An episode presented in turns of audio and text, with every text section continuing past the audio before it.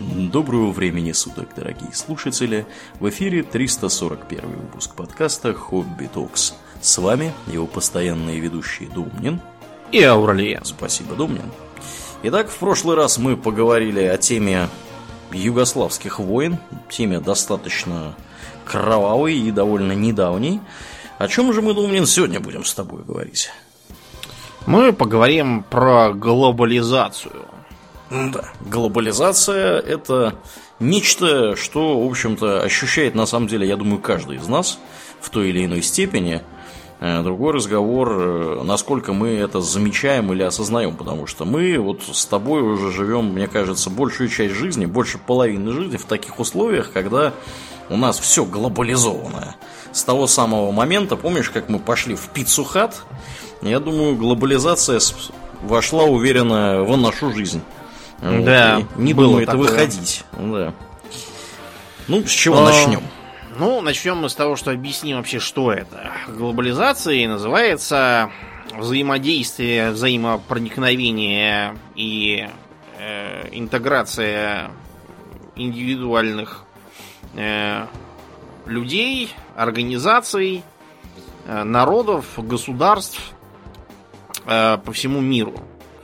В региональном масштабе или в мировом, это не, не так важно. Факт то, что это процесс укрупнения, взаимопроникновения, взаимозависимости, очень сложная э, очень сложный процесс и феномен, который э, начался вовсе не с того момента, как мы пошли в Пиццухат, и даже не с того момента, как пошедшие догонять Наполеона русские нахватались там всякого дурного угу. во Франции. Вот, начался он еще давненько. А, одним из примеров можно, например, считать э, Великий Шелковый путь древности. Угу. Вот, поскольку через него восточно-азиатские товары, такие как шелк, почему, собственно, шелковый, путешествовали до Средиземноморского бассейна. И таким образом оказывались э, на плечах у каких-нибудь там древнегреческих царей. Э, вот, и таким образом постав... производился первичный культурный обмен. Но, наверное, одним из самых э, ярких примеров глобализации античного периода э, был эллинизм. Мы уже рассказывали про Александра Македонского его похода, но нас сейчас интересует не он как таковой, а эллинизм э, как э, процесс распространения греческой культуры, греческих обычаев, э, греческого языка. Это важно, потому что вообще сам термин эллинизм поначалу означал употребление греческого языка, причем правильного, а не я твой дом труба шатал, среди негреческих народов. Таких, например, как э, египтяне, э, сирийцы, персы, э, бактрийцы, некоторые другие.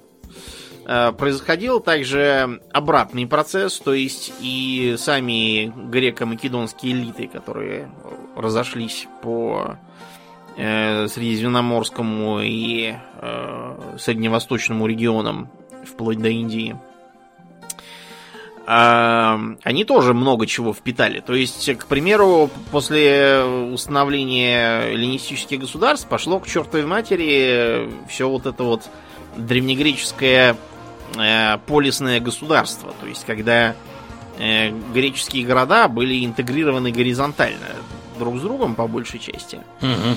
Вот. А после того, как установились режимы диадохов, как раз э, они восприняли такую персидского образца царскую власть, включавшую, кстати, зачастую обожествление правителя и его священной династии. В разных формах, то есть, например, в, э, в Египте Птолемеев это привело к тому, что э, там Э, как бы греческое этническое, ну, а не греческое, на самом деле, как раз македонское словцо Птолемей, достаточно архаичное по греческим понятиям тогда. Так вот, там династия, она восприняла славную египетскую традицию э, инцест, дело семейное. То есть там, да, тут Клеопатра, там ее брательник, там предполагалось, что они вступят в брак. Их э, папа с мамой тоже, кстати, по-моему, были Птолемей и Клеопатра. Дедушка с бабушкой тоже там были какие-то Птолемей и Клеопатра. То есть там все как-то... Да. Было у них без вариантов, скажем прямо. Да. Было, честно говоря, похоже, знаете, на такую семью роднеков. Какую-то не на царскую. Мгм. Ну так вот, а по- получились из этого такие интересные вещи, как греко-буддизм, Ух к ты. примеру. Да. То есть вот на территории э, там, Афганистана, части Таджикистана, э, в руинах можно как раз найти эм, всевозможные артефакты, когда как бы скульптура буддийская, но видно, что человек одет по-гречески. Или вот э, когда взорвали э, статуи Будд древние в Афганистане при талибах, они вот там нарисовались именно, по-моему, в тот период. Э, Кроме греко-буддизма был еще и греко-зороастризм, то есть э, один из э, самых известных артефактов эллинизма. Это лепная голова зороастрийского мага. Мгм.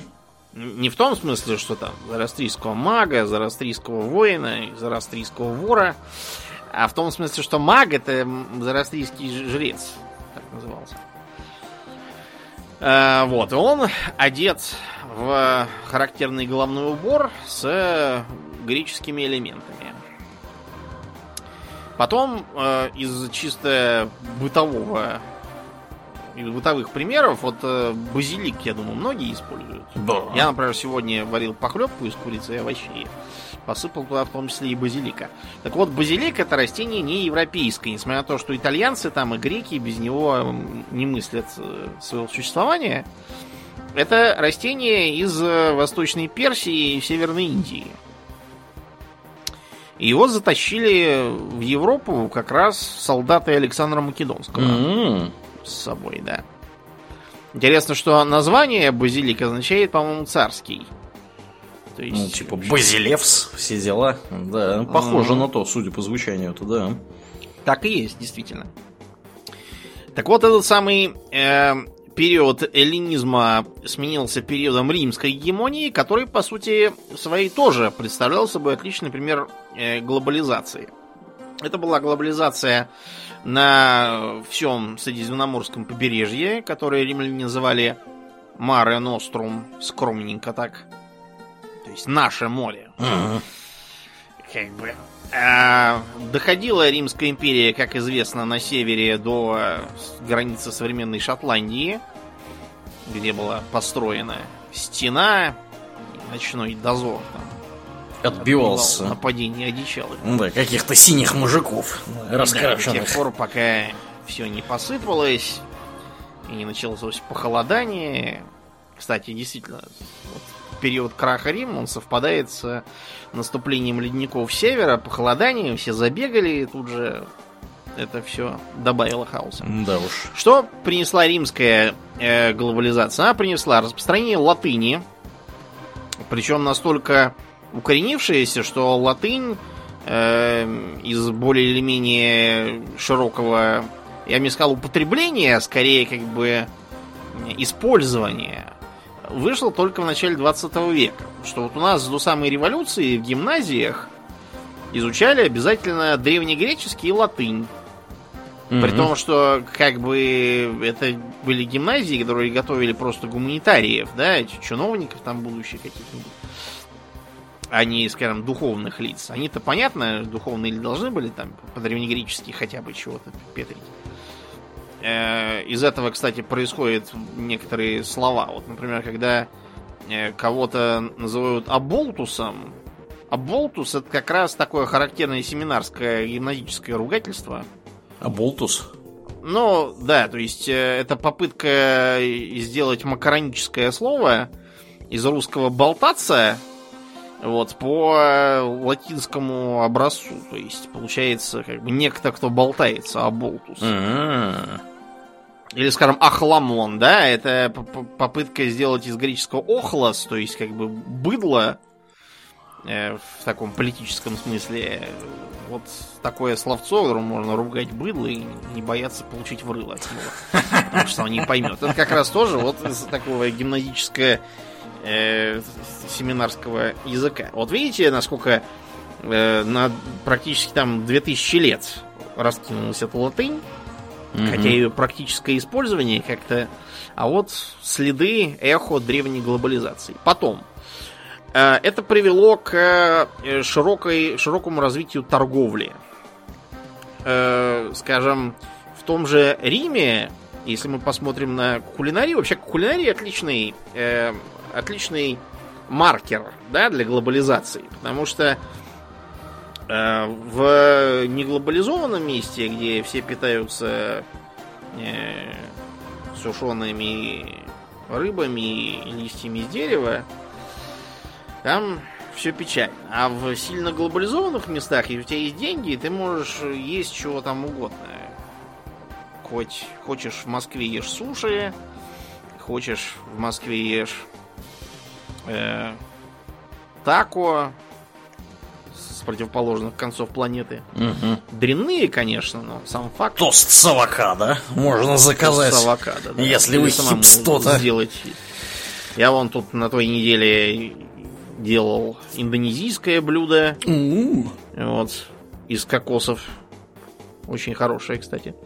Так вот, э, если посмотрим на раннюю римскую кухню, то мы увидим, что там питались в основном э, сыром, там, э, соленой рыбой, свининой и кашей. Вот и все, что было. А когда мы посмотрим на кухню уже времен развитой Римской империи, когда римляне раскинули свои загребущие лапы повсюду, то там чего только нет.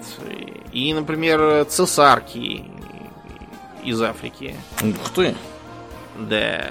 И, э, скажем, что еще? э, из дальних земель.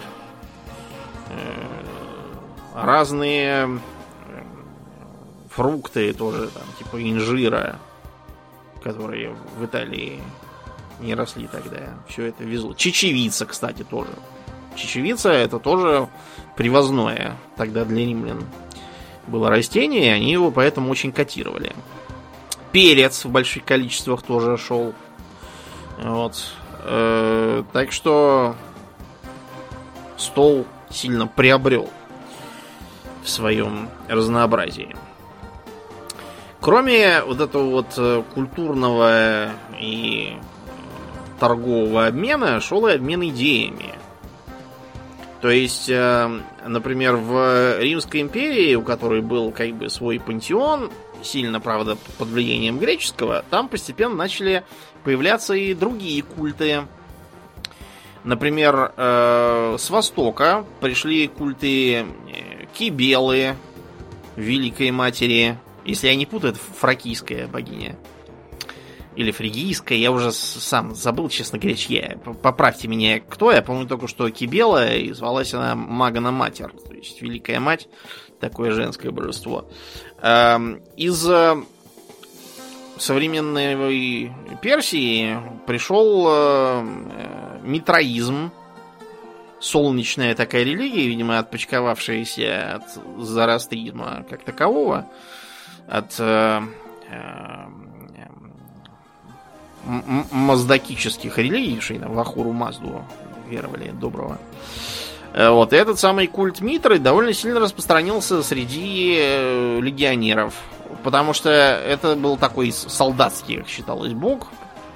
Марс, он скорее полководческий, а Митра, он для простых легионеров. Вот. И потом, когда было принято христианство, оно быстро распространилось. Оцените вот парадокс, да? Э, сперва э, римляне распяли Христа как опасного религиозного бунтовщика, угу. а потом стали сами с жаром распространять его религию, крестить э, в нее всякие окрестные варварские народы, чтобы поставить их под свое влияние.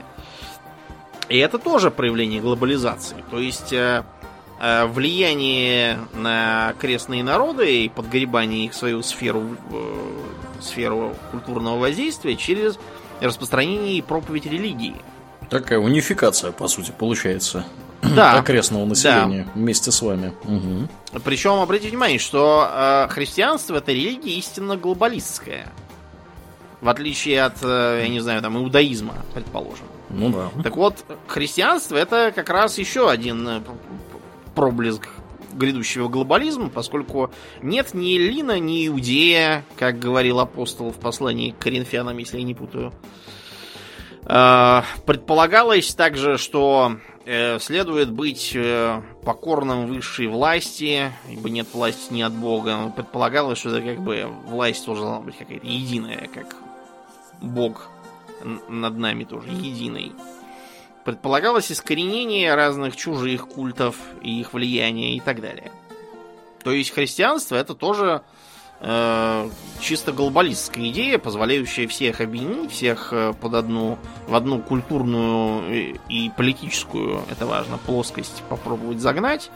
То, что получилось э, с переменным успехом, это не потому, что мало старались. И мировые религии, в общем-то, это тоже глобализм.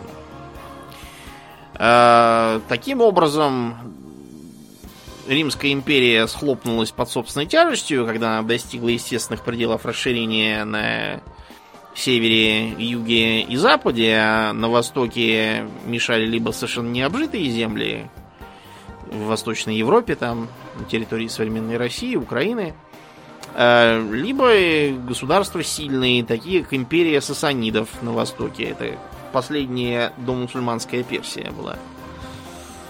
И из-за того, что кончился приток новых рабов и добычи, который подпитывал вот, вот, римского колосса, э, глобализация замедлила свой бег, остановилась и началась обратная ей деятельность, то есть регионализация достаточно быстро стало понятно, что разные регионы империи, они как бы замкнуты скорее сами на себя экономические. А где экономические, там и политические, и культурно. Таким образом, э, как только ушли римские легионы, постримская Британия тут же воспрянула духом, восстановила бритскую культуру и обычаи, и, в общем, из этого потом вырос миф о короле Артуре, но это не важно сейчас. Э, территорию современной Франции начали постепенно завоевывать э, германские племена франков. Каковые франки покорили оставшееся там галло-римское население и создали свою державу потом. Э, Восточная Римская империя тоже замкнулась сама на себя. И за счет того, что она была в несколько лучших условиях, как э, географически, то есть ворота на восток, так и политически меньше опасных противников, более удобные для обороны география, э, и удалось прожить еще тысячу лет и изрядно повлиять как глобализующая сила на нас с вами в современной России. Но и не ей одной. Так вот, э, с крахом римского проекта эпоха архаичной глобализации завершилась, и э, после там некоторой возни, переходного периода, когда свои глобализационные э, проекты в окрестностях Европы и Ближнего Востока запускали такие деятели, например, как э, арабский халифат. Опять же, появляется глобалистская религия, которая быстро объединяет Аравию, Э, всех культурно унифицирует, потом завоевывает Персию, ее тоже приводит к общему знаменателю, использует персидские э, достижения цивилизации, занимает э, регион Леванта, богатый и плодородный, а также лежащий на важных торговых путях. Э, занимает бывший византийский Египет, прокатывается катком по Северной Африке, уничтожая оставшиеся там варварские королевства, такие как вандалов, добирается до э, Испании, там тоже наводит свои порядки, и только разбивается об э, франкское государство Карла Мартелла. Э, через некоторое время оно исчерпывает свой потенциал, поскольку он достигает пределов расширения, и э, с ним случается, в общем, то же самое, что и с Римской империей. То есть регионализация, а, а, отделяется испанский регион, султанат Андалусия, который сам потом дробится таким же образом. Э, отделяется Марокко, Магриб, Э, отделяется Египет, где на базе древней цивилизации империи Птолемеев тоже строится свое что-то, ну и так далее. В Европе тем временем, как мы уже рассказывали, глобализационные процессы шли под, э, на основе, вернее, государства франков, которое потом вылилось в империю Карла Великого и попыталось э, объединить католический мир, восстановить Римскую империю Запада, восстановить э, титул императора, а также э, внедрить вот эту идею э, христианского мира. Причем мира э, как в смысле э, географическом, так и в смысле политическом, в котором все будут друг другу братья, никто ни с кем не будет воевать, все будут жить э, окормляемые единым папой римским и управляемые единым императором. Э, вы понимаете, конечно, что из этого вышло меньше, чем планировалось, но сама идея жила довольно долго. Само вот по себе название Священной Римской империи – оно потому так и звучит, что там предполагалось, во-первых, религиозное единство, во-вторых, культурное, так сказать, на постримском базисе. И, в-третьих, политическое, что это именно империя, то есть некое правление. Идея была хороша, хотя и стала очень быстро увязать в э, типичных проблемах того времени. Скажем пару слов про эти самые проблемы. Э, я думаю, главная проблема империи древности, очевидно, лежит на поверхности. Какая проблема заставляла их рассыпаться потом на части? Ну, элиты, наверное, начинали там тянуть на себя одеяло, когда у вас все хорошо, вы начинаете разбираться. Если бы эти элиты на следующий день после начала перетягивания одеяла э, отправлялись на плаху в любой точке империи, то ничего бы такого не произошло. Но вот беда. Узнать, что элита на одном краю империи начала тянуть одеяло, можно было через полгода. Это да. А что-то с этим сделать еще через год. Когда уже будет поздно. Таким образом, медленная э, скорость э, транспортировки людей и информации, она очень сильно их подрубала. Э, когда мы с вами играем в какой-нибудь там э, Rome Total War, мы четко знаем, что в Лондиниуме у нас столько-то дохода и такой-то гарнизон. Вот, и в это время в Александрии, в Египте другой доход и другой гарнизон. А если бы мы попробовали составить реалистичную модель распространения информации, то мы бы видели не то, что там сейчас, а то, что там было 15 ходов назад. Это я говорю в игровых терминах, чтобы было нагляднее. Представьте себе, что вы из Рима можете знать только то, что было там 15 ходов назад, там кто там с кем бился и так далее. Очень может быть, что там уже всех давно убили, и уже какое-то новое царство лежит.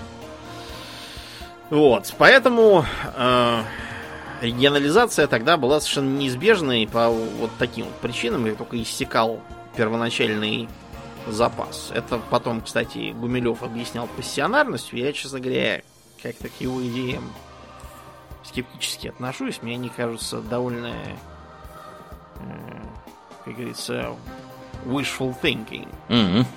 То есть, по-моему, там какие-то идеалистические и умозрительные конструкции, которые не то есть, не то нет. Так вот, э, начало следующего крупного этапа глобализации, так называемую протоглобализацию, обычно связывают с первым информационным взрывом. И информационный взрыв этот произошел благодаря одному Иоганну Гутенбергу. Небезызвестному. По нашему Ивану Доброгорову. Кстати, да. Доброгоров. Да. Так вот, э, Гутенберг изобрел печатный станок. Ну, как изобрел? Э, сама вся идея того, что можно взять деревянную болванку, на ней чего-то резцом изобразить, покрасить ее тушью, после чего припечатать с помощью винта к пергаменту там или бумажке, если она у вас есть, то от страницы оттиска она была уже довольно давно. Все это было изобретено в Китае и так далее.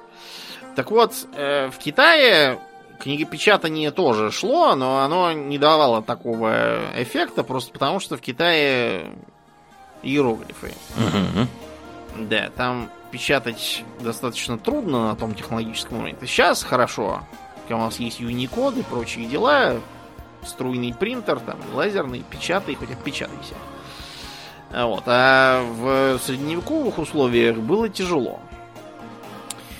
Э, Мартин Лютер, когда реформировал христианство западного образца, он очень большое внимание уделял написанию книг.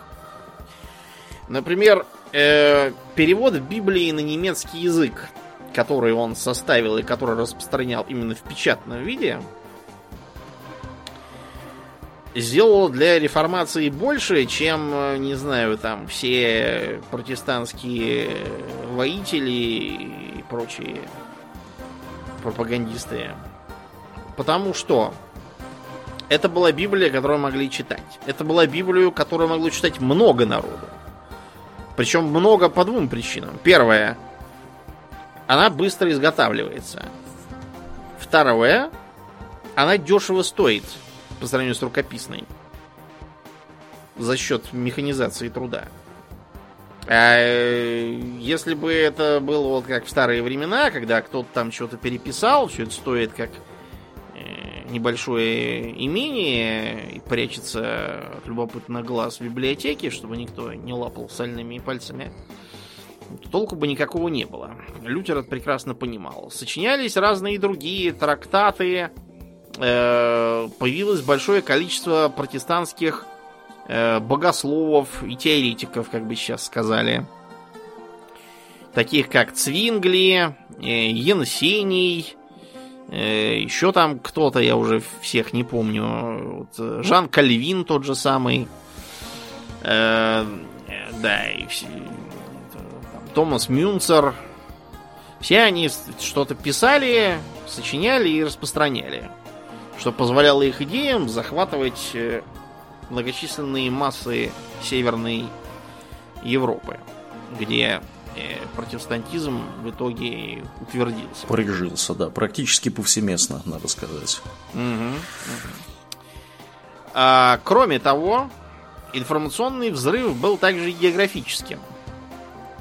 Поскольку э, развитие мореплавания с одной стороны и э, проблемы с торговлей на Востоке, поскольку турецкие, турецкие оккупанты не давали э, возить товары с Востока дешево, все стоило огромных денег, они подвигали страны Западной Европы, такие как Португалия, Испания, Франция, Англия, к поискам обходных путей на восток.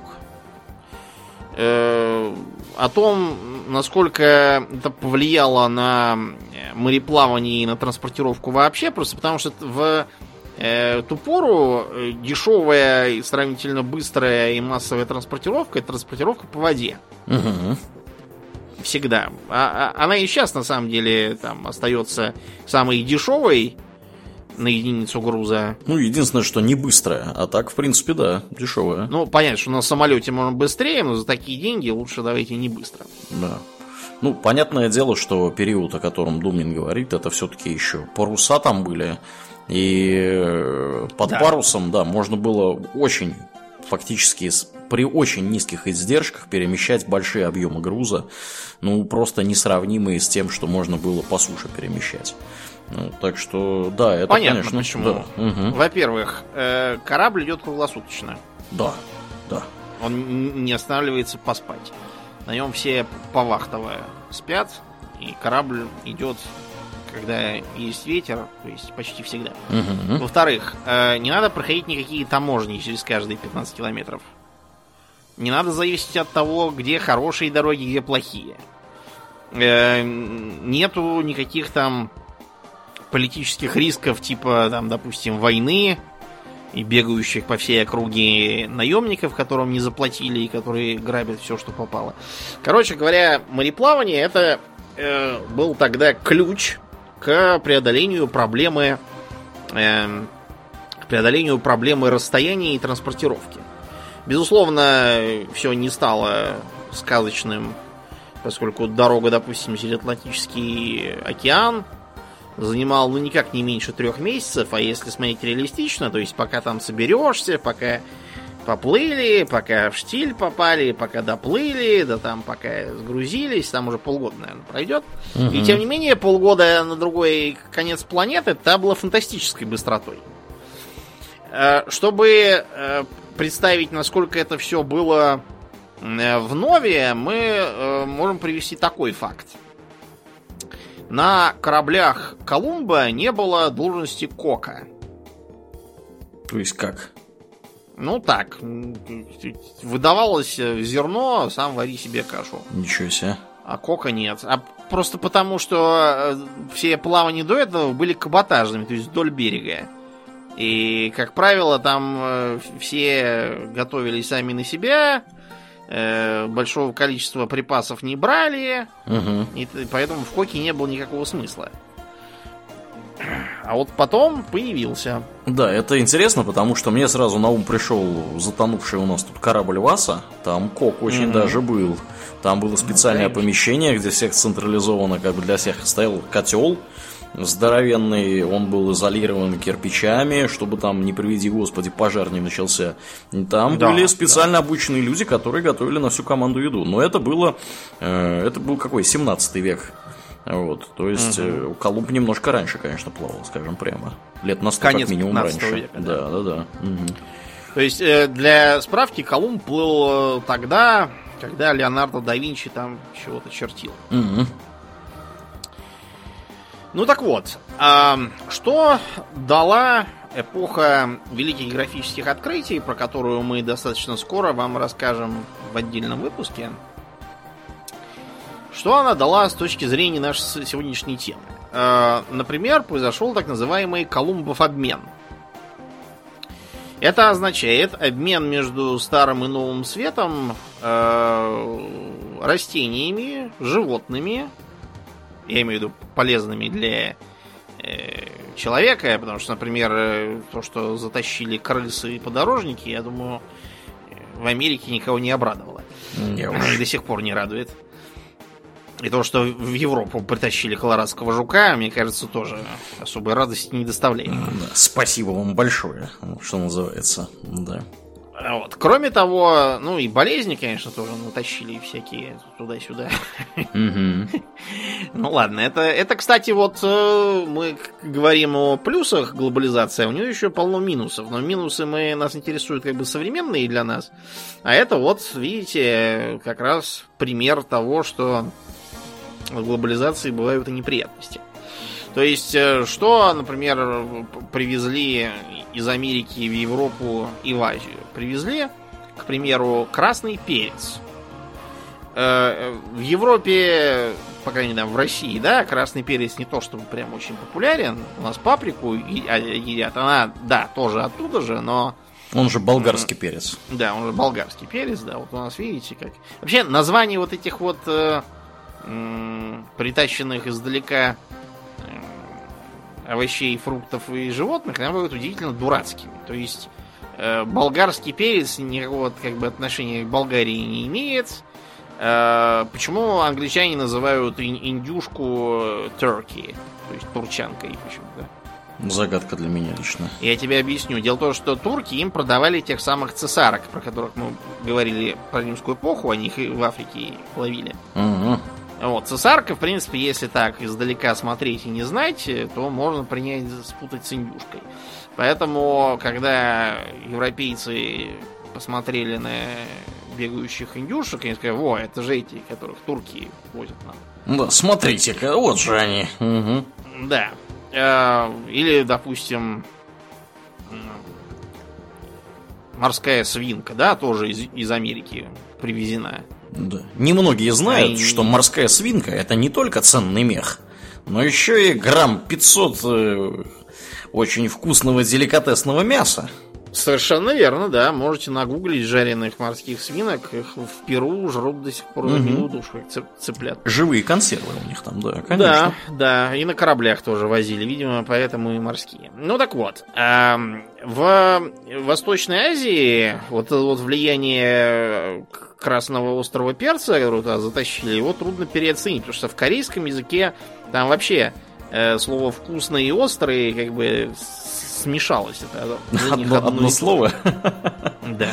Ничего Э, себе. те, кто бывал в странах вроде Таиланда, там, или на Бали, или там э, в Южном Китае, э, не знаю, там, во, Вьетнаме, в той же самой Корее, вот, те могли оценить, сколько они бухают красного перца. Да.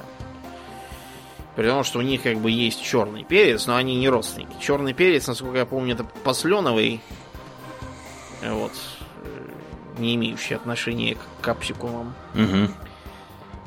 Да, потом э, картофель притащили из Америки. Это тоже вот... э, сейчас мы используем слова типа проще пареной репы, потому что я сильно сомневаюсь, что кто-то из вас видел эту самую пареную репу хоть раз в жизни. Я вообще не представляю, как она выглядит. Я сырую репу несколько раз в жизни видел и, и- и ел, а вот пареную никогда не видал. Или там брюкву, скажем. Я, по-моему, вообще этой брюквы ни разу в жизни не то, что не пробовал, даже не, не видал ее. Лишь только на картинке. А картошку, да, все видели, все едят. Вон, в Ирландии, в Белоруссии тоже за милую душу потребляют. Венгры добавляют картофель в свой гуляш, хотя когда-то готовился он без гуляша. Э, У нас в стране картофель часто добавляется в уху, хотя вы понимаете, что уха это блюдо очень древнее очень такое специфически русское, и никакой, никакого картофеля он изначально не подразумевал вообще. У нас картошка перестала быть экзотикой только, наверное, там к концу 19 века. Вот. А кроме того, э, такие интересные товары, э, как табак и сахар. То есть сахар-то был известен еще, опять же, с римских времен, когда там э, возили с Востока, но в Америке можно было завести свой сахар. И, разумеется, табак. Табак тут же, так сказать, привычка вредная пошла в масштабе мировом. И э, когда мы открываем, скажем, сказку Гауфа «Халиф Аист», начинается там с того, что, значит, багдадский халиф, которого почему-то зовут Хасид, какой-то странный халиф. Так вот, этот самый халиф занимается тем, что э, пьет кофе и курит трубку. Значит, если с кофе еще так-сяк можно в какой-то там 14 век примерно его запихнуть, потому что кофе из Африки через Эфиопию э, и современные Сомали, у них с Йеменом, как мы уже говорили, исторические связи, Мгм. Попали в этот самый Йемен, где кофе стали использовать в качестве ритуального напитка местные суфийские монахи. Э, Вот, э, теоретически, да, оно где-то в 14 веке могло бы добраться до э, Багдада, но к тому времени багдадских халифов уже не существовало. Уже сто лет как. Да.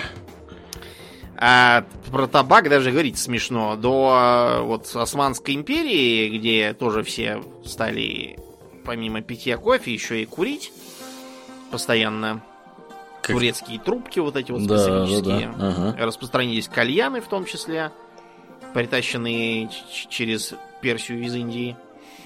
э, там это все только в 16 веке, только-только начиналось, ну и так далее.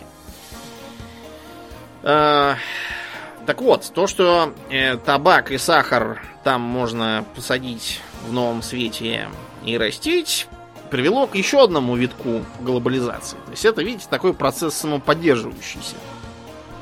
Почему глобализация настолько интересна? Потому что там очень много разнообразных э, аспектов и слоев, укладов, так сказать, э, и разделов, которые все друг за друга зацеплены. Один тянет другой, другой третий. И, в общем, э, если попробовать размотать всю цепочку и посмотреть на первоначальную причину, то она покажется отстоящей очень далеко э, от финала.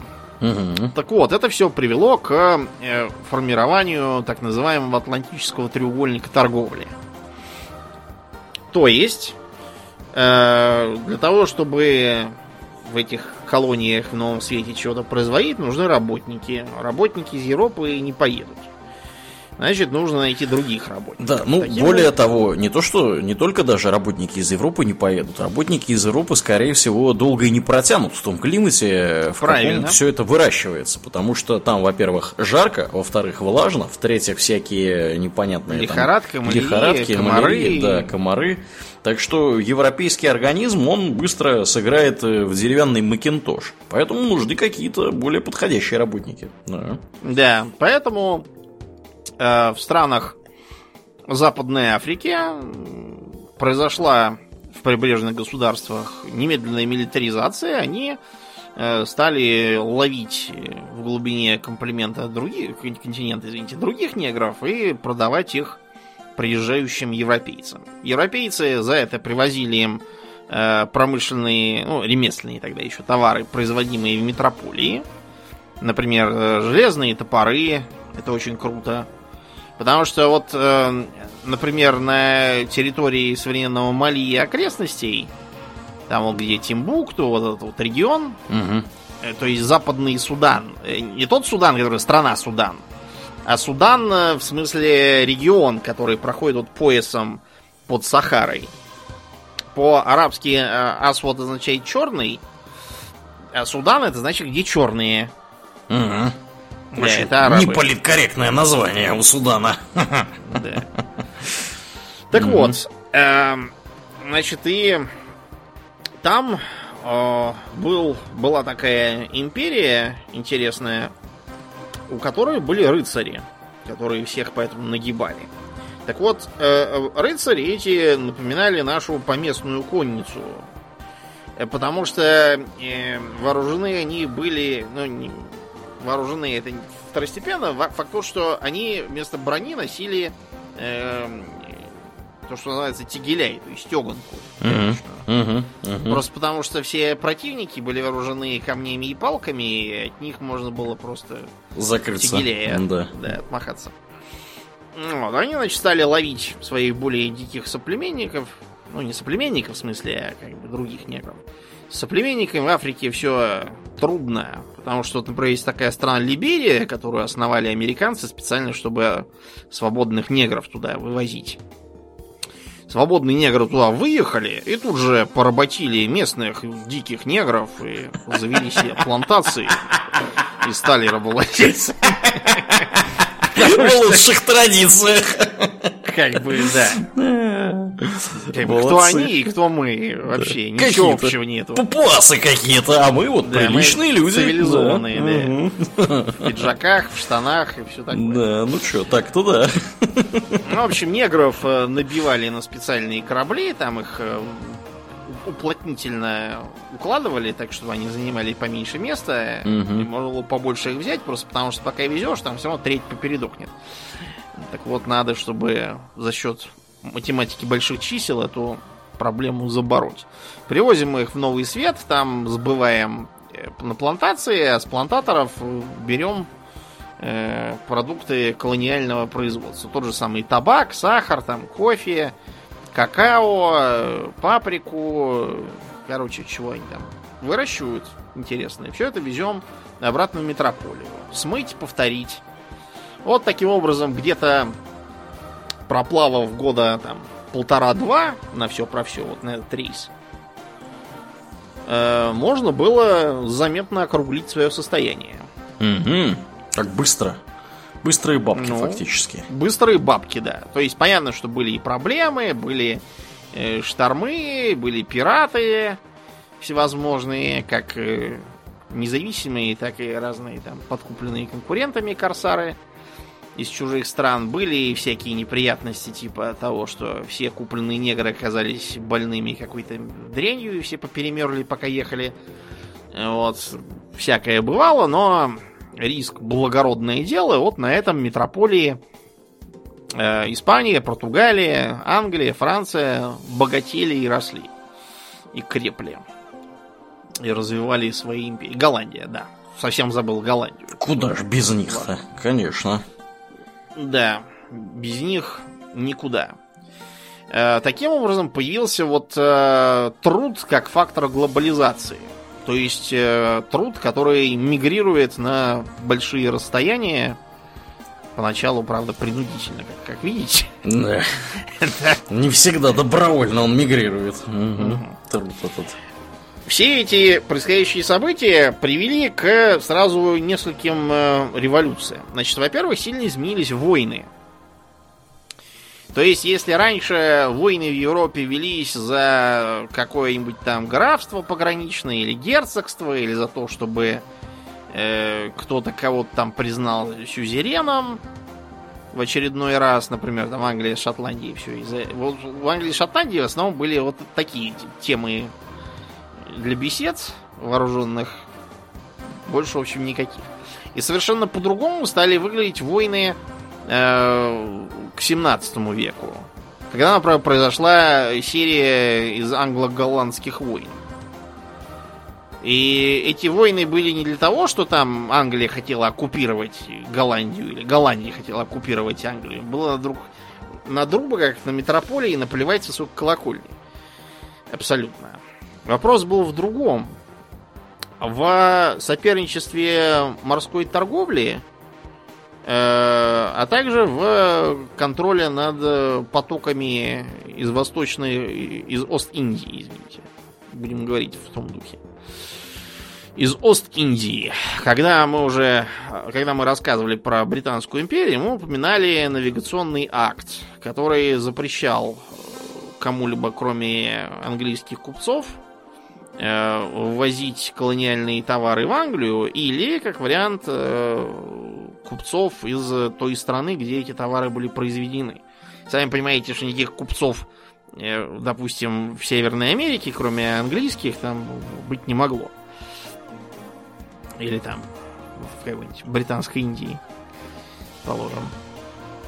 Так вот, войны эти как раз э, велись за контроль над э, колониальными портами, над доступом э, к торговле с друг с другом, Нью-Йорк, к примеру, был поначалу совсем не Нью-Йорком, а как он назывался? Он Новый наз... Амстердам. Да, да, да, Новый Амстердам, да. Вот, собственно, да. Потому что его основали голландцы. Потом англичане пришли и их вышибли оттуда. Такие же войны были между Англией и Францией тоже. Например, за контроль над Северной Америкой Франция проиграла, и Канада была захавана англичанами. За контроль над э, индийскими землями французская, Остинская и британская Остинские компании там очень здорово подцапались. У французов была своя Ост-Индия, и в начале Семилетней войны э, французы обложили, по-моему, Мадрас, если я не путаю, взяли с него огромный выкуп э, за то, чтобы они ушли. И, разумеется, не ушли, а все разграбили. В лучших традициях, да. Угу. Да. Так вот, помимо э, перемен в военном деле, произошли, например, перемены в чисто экономических отраслях. То есть э, э капитал стал все больше распространяться из метрополии в колонии. Скажем, э, о там 17 веке судить трудно, но, скажем, в конце 19-го э, британский капитал 17% своего объема вкладывал не в Британии, а в колониях. А к началу Первой мировой войны это количество удвоилось. Кстати, вот эта вот гонка э, капиталов по всему миру была одним из факторов, который вызвал Первую мировую войну. А произошел также э, произошла революция в культурно-бытовом плане. То есть мы когда про британцев рассказывали, да, мы же говорили, что у них появились всякие доселе неслыханные типа пижам и халатов, которые поверх них надевались. Да, да. Вот, а то есть там для какой-нибудь э, Англии 18 века это казалось, знаете, ну как человек там приехал из диких краев, там совершенно одичал и вот и странно по дому. А в 19 веке это уже было все в норме. Ну или там откройте какой-нибудь там Конан Дойла про Шерлока Холмса или еще какого-нибудь такого писателя, там будет обязательно какой-нибудь там отставной майор там или полковник какой-нибудь, у которого квартира заставлена индийскими там или африканскими редкостями. Угу. Понатащил там всякого. Понаграбили. Угу. Да, но даже если включать богатых и все такое, распространились совершенно другие ткани. То есть, если раньше все ходили в шерстяном и в суконном, тут вдруг появились хлопковые, легкие, приятные ткани. Появились э, э, там э, носовые платки, вот которые можно вытирать лицо там и сморкаться. Попробуйте себе представить шерстяной носовой платок. Да. Посмаркайтесь-ка ну, в него. Угу. Да. Поэтому э, распространились они так же, как вообще всякие там платки типа шейных, да, платков. Это все только когда хлопок стал доступен и стал завозиться в больших количествах хлопковые ткани из той же Индии, хлопок, э, производившийся в американских колониях. Э, когда конфедерация начала войну с Северными Штатами, у них одним из частей плана было то, что они э, объявят эмбарго в Европе на поставки хлопка. Ух ты! А расчет был на то, что в Европе все от этого сразу проседут по бюджету и объявят войну Северу, чтобы побыстрее все закончилось, и южане опять продавали хлоп. Но, хотя все действительно просили по бюджету, но по разным причинам влезать в войну никто не стал. Так что южане, сами понимаете, все, что теперь остается, это собираться где-нибудь на барбекю, махать флагами с косым крестом, палить по пивным банкам и распевать The South will rise again. Как-нибудь так. Ага. Вот, и постепенно э, все это привело к современной глобализации, в которой сыграла роль еще несколько новых факторов. А конец 19-го, начало 20 веков – это эпоха больших коллективов. Это эпоха массовых армий. Это эпоха массовых трудовых коллективов – поскольку промышленность сильно укрупнилась, там стали огромные заводы-гиганты, где тысячи человек работают, а если брать по отрасли, то там выходит чуть ли не миллион. Они стали объединяться в профсоюзы. Причем, если профсоюзу там горняков э, в Англии что-то не нравилось, и он начинал бастовать, то внезапно могли забастовать профсоюзы горняков в США из солидарности, хотя их-то как раз все устраивало. Таким образом, экономика стала съеживаться из-за фактора труда. А массовые армии, в итоге изрядно привившиеся в Первую мировую, привели к еще одной вещи, к, э, так сказать, массовой демократизации. Потому что э, Первая мировая война привела к краху сразу многих империй, на обломках которых э, будущее политическое устройство решалось человеком с ружьем. Для примера можно взять нашу страну, да, где э, революционно после... настроенные Матросы, да? Да. Революционно настроенные матросы, контрреволюционно настроенные генералы и казаки, вот, э, и бегущие с фронта солдаты, которые не оставлять же добро, бегут прямо сразу с шинелями, винтовками и гранатами. На всякий случай, кое-кто тащит за собой пушку. Это я не шучу, это реально так было, особенно вот на Украине. Там можно было, если хорошо поискать деревни, найти и пулеметы, и пушки, там все не стоящие. А уж сколько оружия можно было выкопать с огорода, завернутого в промасленную тряпку страшно представить. И вот э, все это бегство с разваливающегося флота, фронта, извините, оно и в гражданскую войну здорово выстрелило и привело в итоге к победе красных, установлению Советского Союза и тому подобным интересным вещам. На территории бывшей Османской империи происходила та же самая фигня, вот в Турции. Они сумели отбиться от наступающих греков, выгнать их из Константинополя и сохранить его за собой. Но столицу было решено лучше перенести подальше да от греков в Анкару. Там они до них не достанут. Это привело к серьезным политическим изменениям, то есть к расширению избирательного права, э, ввиду того, что все эти многочисленные трудовые коллективы и армии, они как бы тоже хотят, чтобы их мнение было услышано. Так что повсеместно стали снижаться имущественные цензы. А до этого, вот, например, в 19 веке, вплоть там до, чуть до самого конца, избирательное право было, по-моему, 15% населения, если так посчитать. Угу. Потому что женщин э, сразу исключаем, это 50%. Вот, а из этих 50% у нас получается э, 35 э, слишком бедные или э, пораженные в правах какие-нибудь там ирландцы, непонятные. Так что со всем этим пришлось заканчивать. И а, поскольку э, в ходе колонизационной экспансии по планете были растащены, например, современные представления о ведении войны, современные технологии транспортировки, э, паруса были заменены на пароходы, э, что позволило все сильно ускорить и сделать гораздо более надежным. Э, теперь скорость ветра, его направление, шторм, штиль, это все было не то, чтобы совсем не важно, но перестало играть такую важную роль. Опять же, объединение э, планеты сетью железных дорог. То есть можно было на поезде, сев в Мадриде, э, доехать там до Китая.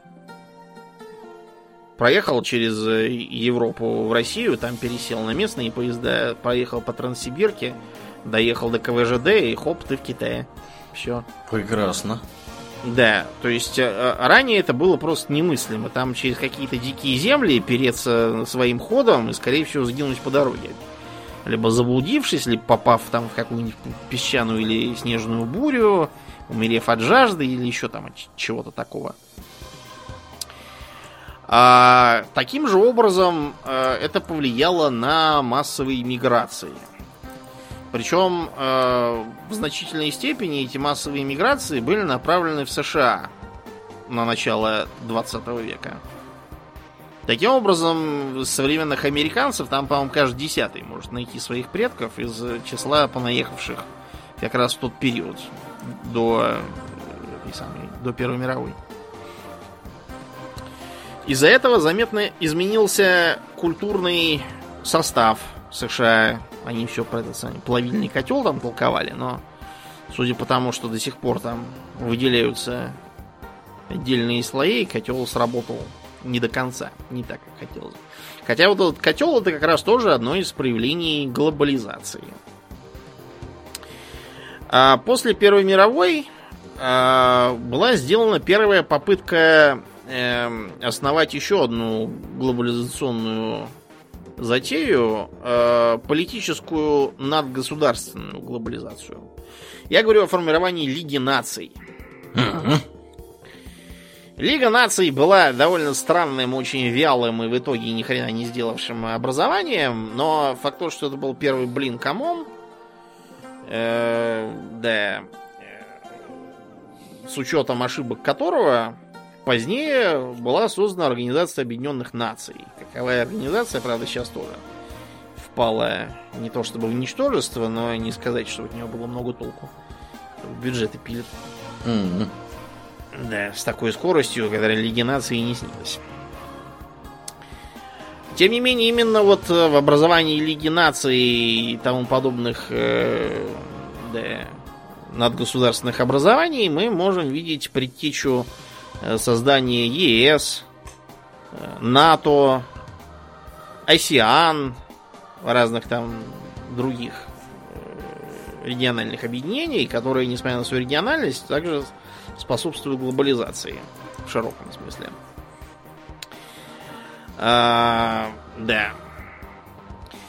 И таким образом мы сейчас подошли к современному миру, в котором глобализация принесла как э, плюсы, ну или, по крайней мере, не вредные вроде как с виду, последствия, так и ощутимые минусы.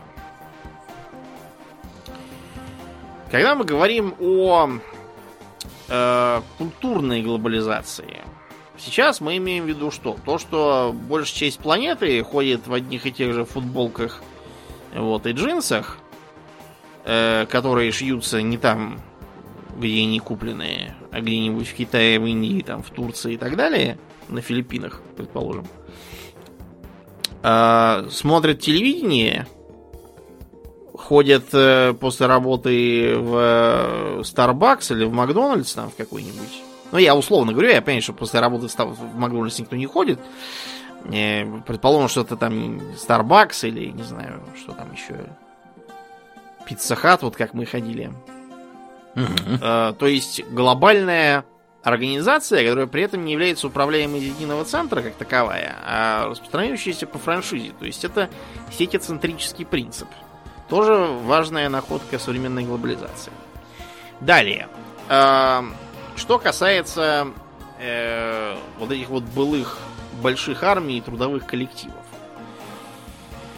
Они исчезли, по крайней мере в той форме, в которой они существовали, по разным причинам, как технического, но массовые армии исчезли в силу создания атомного оружия и переход очередной военной революции. То есть примерно такой же, какая была в эпоху паруса с колониальными войнами, такая и сейчас, когда ведутся прокси-войны, холодные войны, войны низкой интенсивности и тому подобное, что не требует большой массовой армии, а требует э, иметь высокомобильные, хорошо вооруженные, быстро развертывающиеся и реагирующие Э, хорошо подготовленные силы. Э, это привело к формированию так называемых рыцарских армий, вроде как в США. Но это тема отдельная. Факт, что массовые армии как э, фактор политического процесса ушли в прошлое. Это привело также к серьезным переменам в промышленности, которые опять же привели к исчезновению крупных трудовых коллективов из нее. Что случилось с промышленностью, Аурлиен?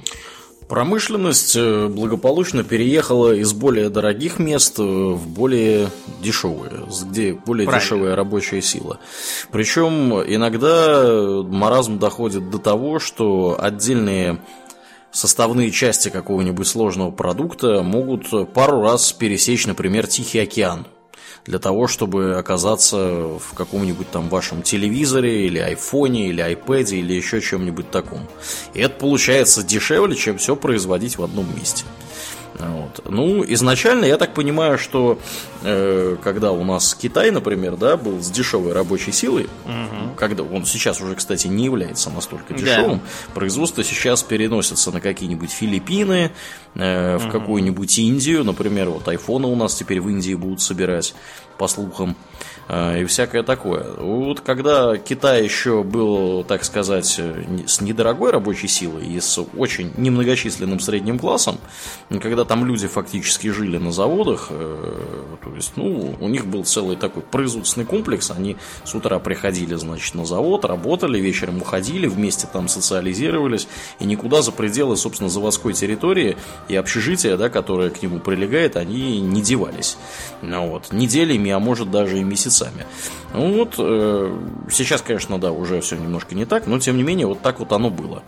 Вот. А когда это началось, Дон? Мне кажется, это началось как раз после войны, наверное, и началось, ведь после Второй мировой. Да, после войны с э, деколонизацией э, началось. Хотя, например, в э, Новом Свете, то есть в Северной и Южной Америке, там перемещение кое-какой промышленности – а также сельского, сельскохозяйственных каких мощностей в слаборазвитую Южную Америку пошло раньше.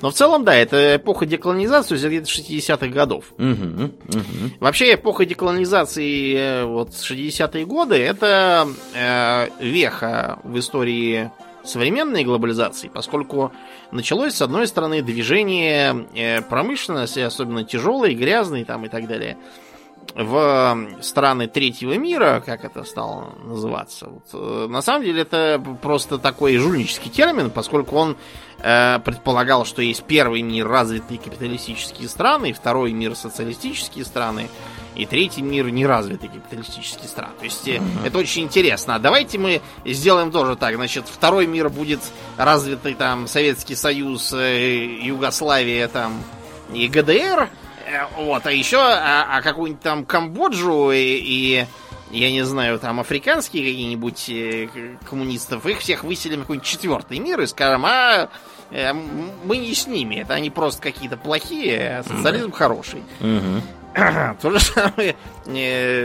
Третий мир это часть первого в таком случае и второго, смотря по местным взглядам. Ну так вот. А с другой стороны, из стран третьего мира началась э, миграция в первый мир. Во второй не началась, потому что никого не пускают. Вот. А в первый мир началась. Вот, например, во Францию как раз тогда, в 60-е, поехали э, алжирцы там и кое-какие африканцы массово. И стали там устраиваться на э, работы, которыми, как оказалось, теперь разбогатевшие и сменившие свою социально-культурную парадигму французы заниматься не хотели. Ага. Да, вот э, причем э, меня, когда, когда я слышу там, вот, представляете, в э, Париже э, вот э, есть районы, куда лучше не заходить. Эм, все это как бы связывается с мигрантами.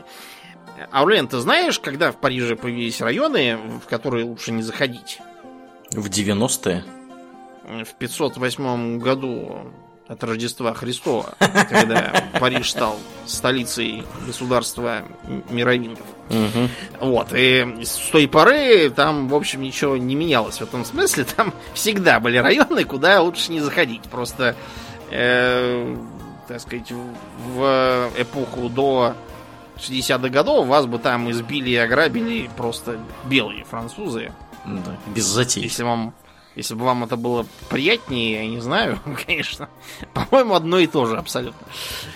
Э, миграция это более э, широкая тема. Мы ее отдельно как-нибудь рассмотрим. Значит, а пока нам интересно что? То, что а миграция и культурное взаимопроникновение, хотя и ограниченное, они, в принципе, были и до этого. То есть э, массовая миграция из Китая, она шла еще в 19 веке.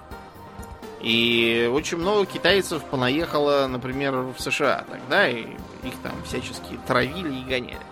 Но они, правда, ехали не только в Китай, они много куда ехали. Вот, например, в э, стране Малайзии, а там малайцев живет 50%. А еще 20 это китайцы. Угу. К примеру. Да. В Индонезии тоже большое количество китайцев там. Вот, в Синга... Сингапур бывший, да, он когда был малайский, там теперь наоборот малайцы меньшинство, китайцы большинство. В Таиланде их тоже довольно много. И э, один из тамошних королей даже написал книжку, где я утверждал, что китайцы это евреи Востока. Поскольку писал это в тот исторический период, когда с евреями не очень бережно обходились в Европе, Мгм. и 6 миллионов их не досчитались в итоге. Да уж. Эм, Китайцы как-то, да, не очень спокойно восприняли эту книжку. Очень было похоже на призыв их тоже ликвидировать.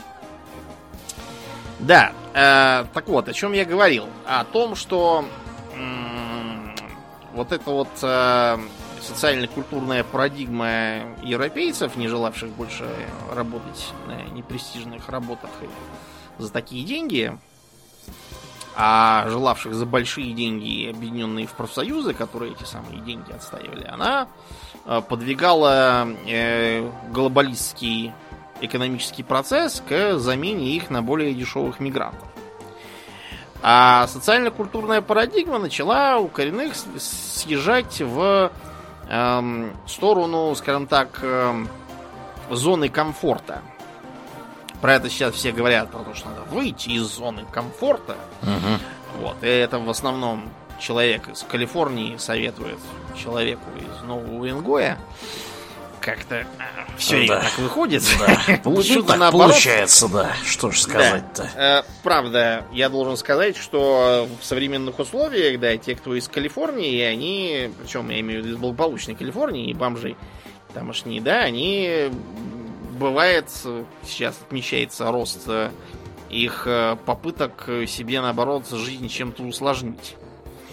Видимо, потому что какое-то инстинктивное сопротивление организма слишком хорошему житью, которое отупляет. И им хочется бодрящих уколов реальности, видимо.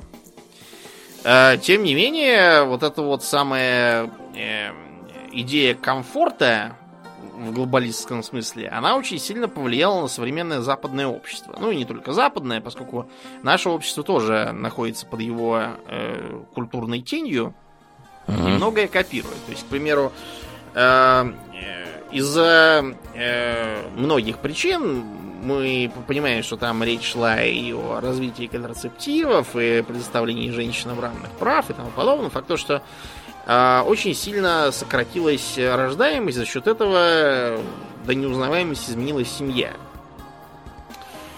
Э, Причем она изменилась еще и культурно. То есть, если э, вот мы, по-моему, уже говорили о том, что... Или не говорили. Но вот э, когда в книжке про Карлсона малыш приходит с синяком под глазом, да, и говорит, что Кристер кидался камнями с ним, и вот ему за это дают плюшку и жалеют. Если бы в современном Стокгольме кто-то пришел с синяком под глазом из школы, потому что там кидались камнями, был бы, наверное, Да. такой тарарам. Да. Социальные работники уже Напуганные. бежали бы. Да, ну и так далее. Причем вот э, у всей этой со- социальных работников у них есть другая сторона, то есть как бы система по поддержанию воспроизводства больше напоминает систему по прекращению всякого воспроизводства, потому что они ставят нереалистичные цели э, при, при этом. И получается, что ну нахрен это воспроизводство, лучше еще раз в Турцию съездим. С другой стороны, а, сильно повысилась продолжительность жизни. Это тоже очень сильно повлияло на семью э, в глобальном э, представлении. То есть, когда, я не знаю, там в конце 19 века англичане женились и говорили, что и будем вместе, пока смерть не разлучит нас. Они говорили не только о кривой и косой системе разводов в тогдашней Британии, а они говорили еще и о том, что, скорее всего, она, эта самая система разводов, им не понадобится. Просто потому что средняя продолжительность жизни там где-то до 40 лет в среднем доезжала. Ну, это понятно, что рабочие в угольных шахтах, кашляющие копотью себе на ладонь, и лорды в замках, потребляющие труфеля, это немножко разные продолжительности, но как бы массово, да, получалось, что где-то до 40 лет, и всякий лорд тоже мог подхватить, допустим, дифтерит и все. И приплыл лорд. Привет, горячий. Конечно. А, антибиотиков нету, не лечится никак. Кроме бесполезного отсасывания дифтеритных пленок через трубку, от которого единственный эффект, то, что врач тоже заболеет и помрет. Больше ничего не будет от этого. То есть э, было совершенно очевидно, что семья эта просуществует, скорее всего, не так уж долго. Вот, и они друг другу, наверное, еще не успеют сильно надоесть. И их э, потомки, как только вырастут, тут же пойдут хранить своих предков и жениться сами. А что сейчас? Сейчас средняя продолжительность до небес вознеслась. Эм, потомков стало сильно меньше, чем было один там какой-нибудь или два. А вот э, поддерживать существование мамы с папой, а также дедушки с бабушкой, кстати, придется долго, десятилетиями. Угу. И как это делать? Это надо... Э, если раньше можно было, когда там куча у вас потомков, там либо все коллективно там наймете какую-нибудь прислугу для нее, либо будете там поочередно как-то, или, короче, решить этот вопрос, то сейчас, когда у вас э, один вы, и у вас тоже ядерная семья, вам надо ребенка в школу собирать, а не э, дом престарелых оплачивать по 5000 долларов в месяц. Других нету, кстати. Потому что, опять же, законы, они не велят плохие дома престарелых держать. Вот только такие. Это приводит к интересным э, социальным последствиям глобализации. Ну, во-первых, это массовое старение населения. Скажем, в той же Японии э, это уже каждый четвертый старше 65.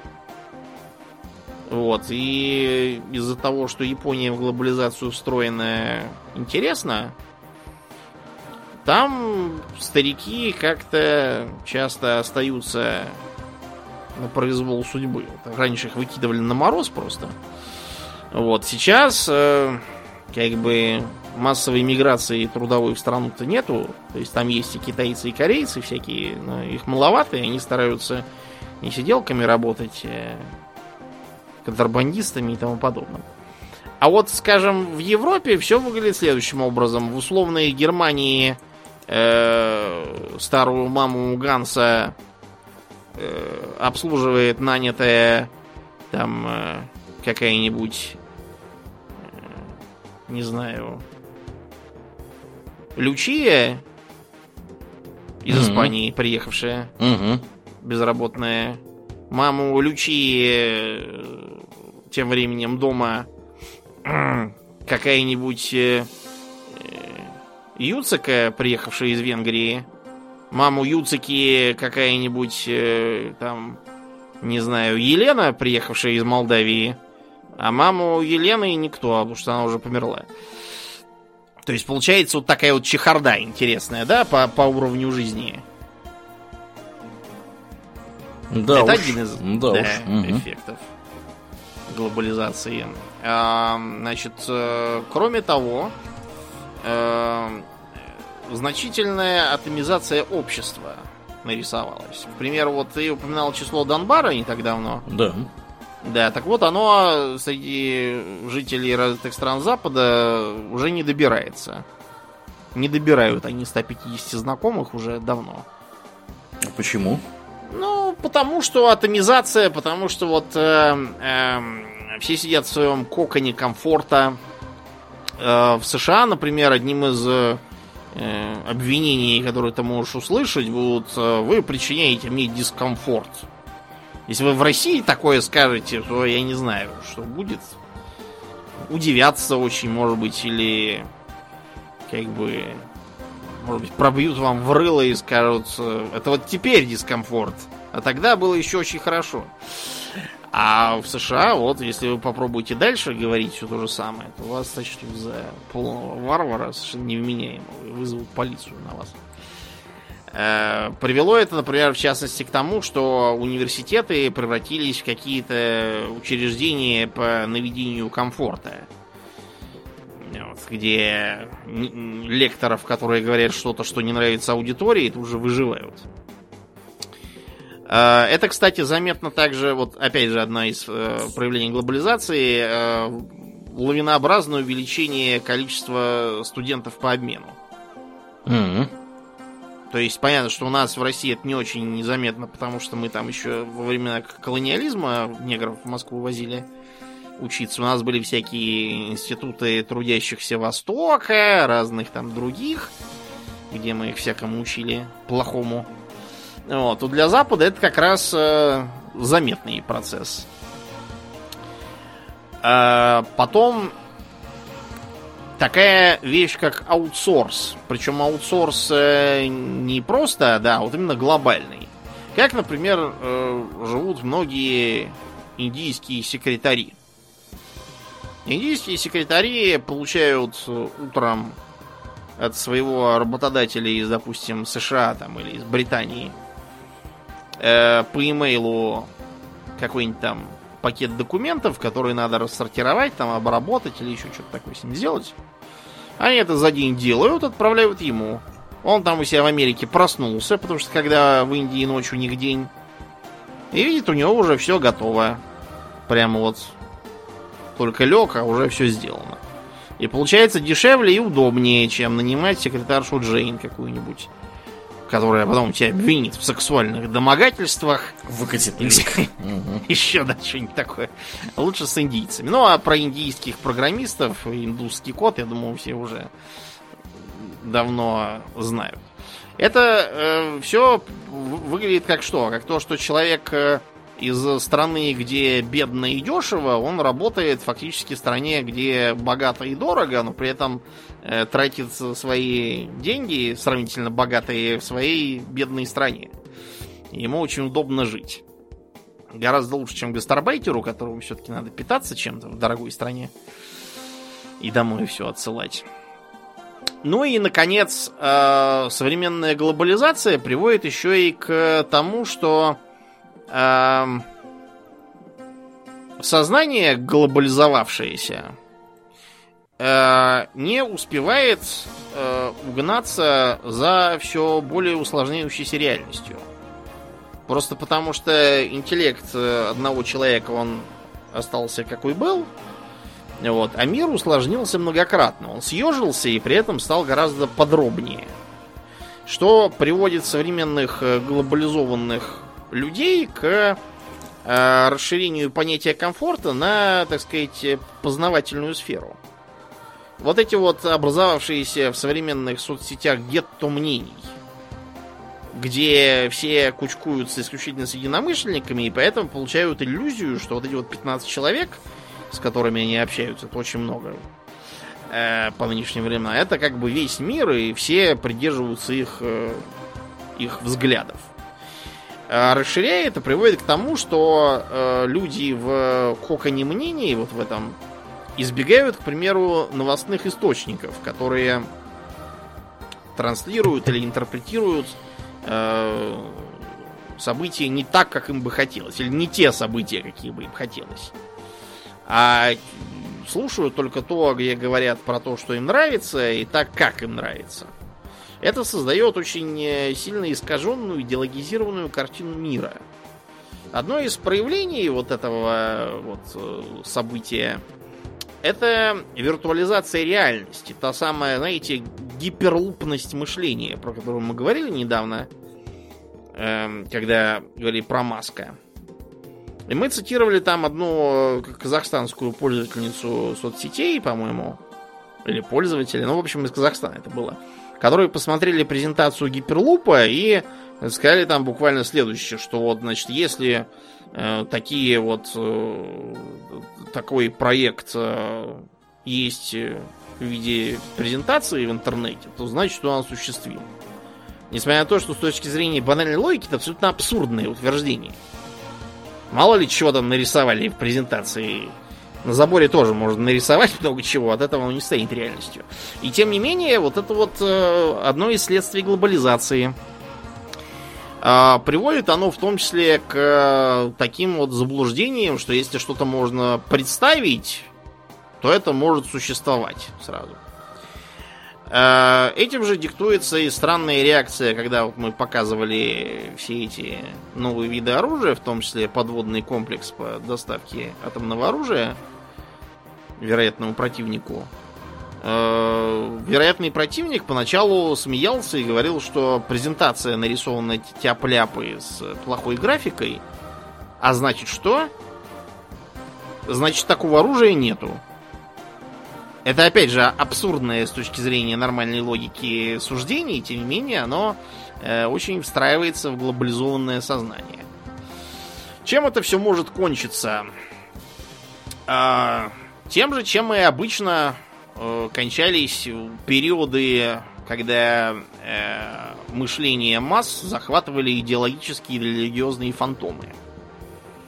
Э, произойдет кризис, который всех вынудит э, срочно вылезать из зоны комфорта только по-настоящему, и так как это в дурацких книжках пишется, и вернуться к реальности. Я встречал мнение, что кризис, который происходит сейчас, э, сродни той, э, знаете, байки про лягушку, которую, которую сажают в котелок и медленно нагревают воду. То есть, если ее посадить в кипящий котелок, она уже выскочит. А если нагревать воду медленно, то она этого не заметит и сварится, сама того не замечая. Так что вот есть э, такая мысль, что современный кризис глобальной системы может кончиться гораздо хуже, чем обычно это было. И чтобы, так сказать, все это проиллюстрировать на примере, давайте вспомним антиглобалистов. Кстати, uh-huh. где они? Uh-huh. Антиглобалистам уже э, как э, движению 20 лет. 20 Состоялись лет. уже, как движение. В 99 году, по-моему, это началось с какой-то там, с какого-то сборища в Сиэтле, по-моему. Угу. Вот, там прямо произошел целый бунт. Все носили демонстрации, кидались камнями и так далее. Так вот, э, среднему э, участнику всего этого было 16-20 лет. Они, значит, э, Поэтому себя так вели, и вот э, поэтому они противостояли власти корпораций, э, диктату мирового правительства и так далее. В общем, за все хорошее были. Да. И за 20 лет, разумеется, они должны были все повзрослеть, э, так сказать, э, э, все обсудить, выкристаллизовать э, свою идеологию, создать э, политические партии, там, объединения, ячейки по всему миру, воспитать уже там какую-то новую поросль, и, и ничего этого не случилось. Потому что, знаешь, сколько лет сегодняшним антиглобалистам? Сколько? 16-20 лет. Ого! То есть ни хрена не поменялось, это все то же самое рисование на стенах, ношение э, транспарантов и кидание камнями и битье стекол. Больше там ничего нет. Все эти лозунги, какими были абстрактными, такими и остались. Э, вот, причем их даже стало меньше, чем было. Потому что те, которые повзрослели, не рассосались. Рассосались кто куда. Э, часть ушла, например, вот к Грете Тунберг борется за права панд, там, куал, еще там кого-то такого, знаете, очень далекого, непонятного и не имеющего к ним на самом деле никакого отношения. Часть э, стали всевозможными там сумасшедшими типа идейных веганов там каких-то эм, э, всяких активистов странных движений, типа вот там Миту там всевозможных и тому подобного. А вот и все, чем антиглобализм кончился. Почему? А почему? А, потому что антиглобализм это точно такое же порождение глобалистского сознания. И импотентного и неспособного на э, что-то, кроме нарисованных презентаций э, и выкрикиваемых э, лозунгов. Пока не бахнет, никакого антиглобализма на самом деле не будет. Можете спать спокойно по этому поводу. А мы, пожалуй, на этой, не знаю, оптимистической или пессимистической ноте закончим. Будем закругляться. да, действительно. Э, ну, э, я думаю, уже бессмысленно напоминать о том, что у тебя 1 марта будет выступление. Я думаю, что к тому времени, как да. кто-то это услышит, уже он успеет сходить туда сам. Да, вот именно. Но имейте в виду, у нас там публика расстроилась, что не успели приобрести билеты. Будет в следующий раз, куда да. успеют, наверное, все. Да. Там будет больше билетов. Больше места, больше билетов и всякого такого. Поэтому не переживайте, все будет, дорогие друзья. Э, мы, ну, э, как обычно, благодарим всех наших подписчиков у Дона Патреона. Особенно мы благодарны нашим мощнейшим подписчикам моделю Сачкова Алексу Лепкалу, Атлантию, Дарексу Фортуна Николаю Матвееву, Ежу, Жупилу Империализма, Нику Перуму и Философскому камню, Одному злому Фалафелю и Ярославу Харищенко. Спасибо вам, ребята, за вашу посильную помощь. Также мы всех призываем, кто слушает нас где-то, где нас можно оценить, поставить энное количество звездочек, сделать это, потому что это здорово помогает подкасту приехать в подкастоприемники к людям, которые про него еще ничего не знают. Также не стесняйтесь рассказывать своим друзьям, родственникам, членам семьи, э, питомцам домашним про то, что вот такой замечательный подкаст есть, если он вам, конечно, нравится, э, тоже здорово помогает э, подкаст распространять, нести в массы.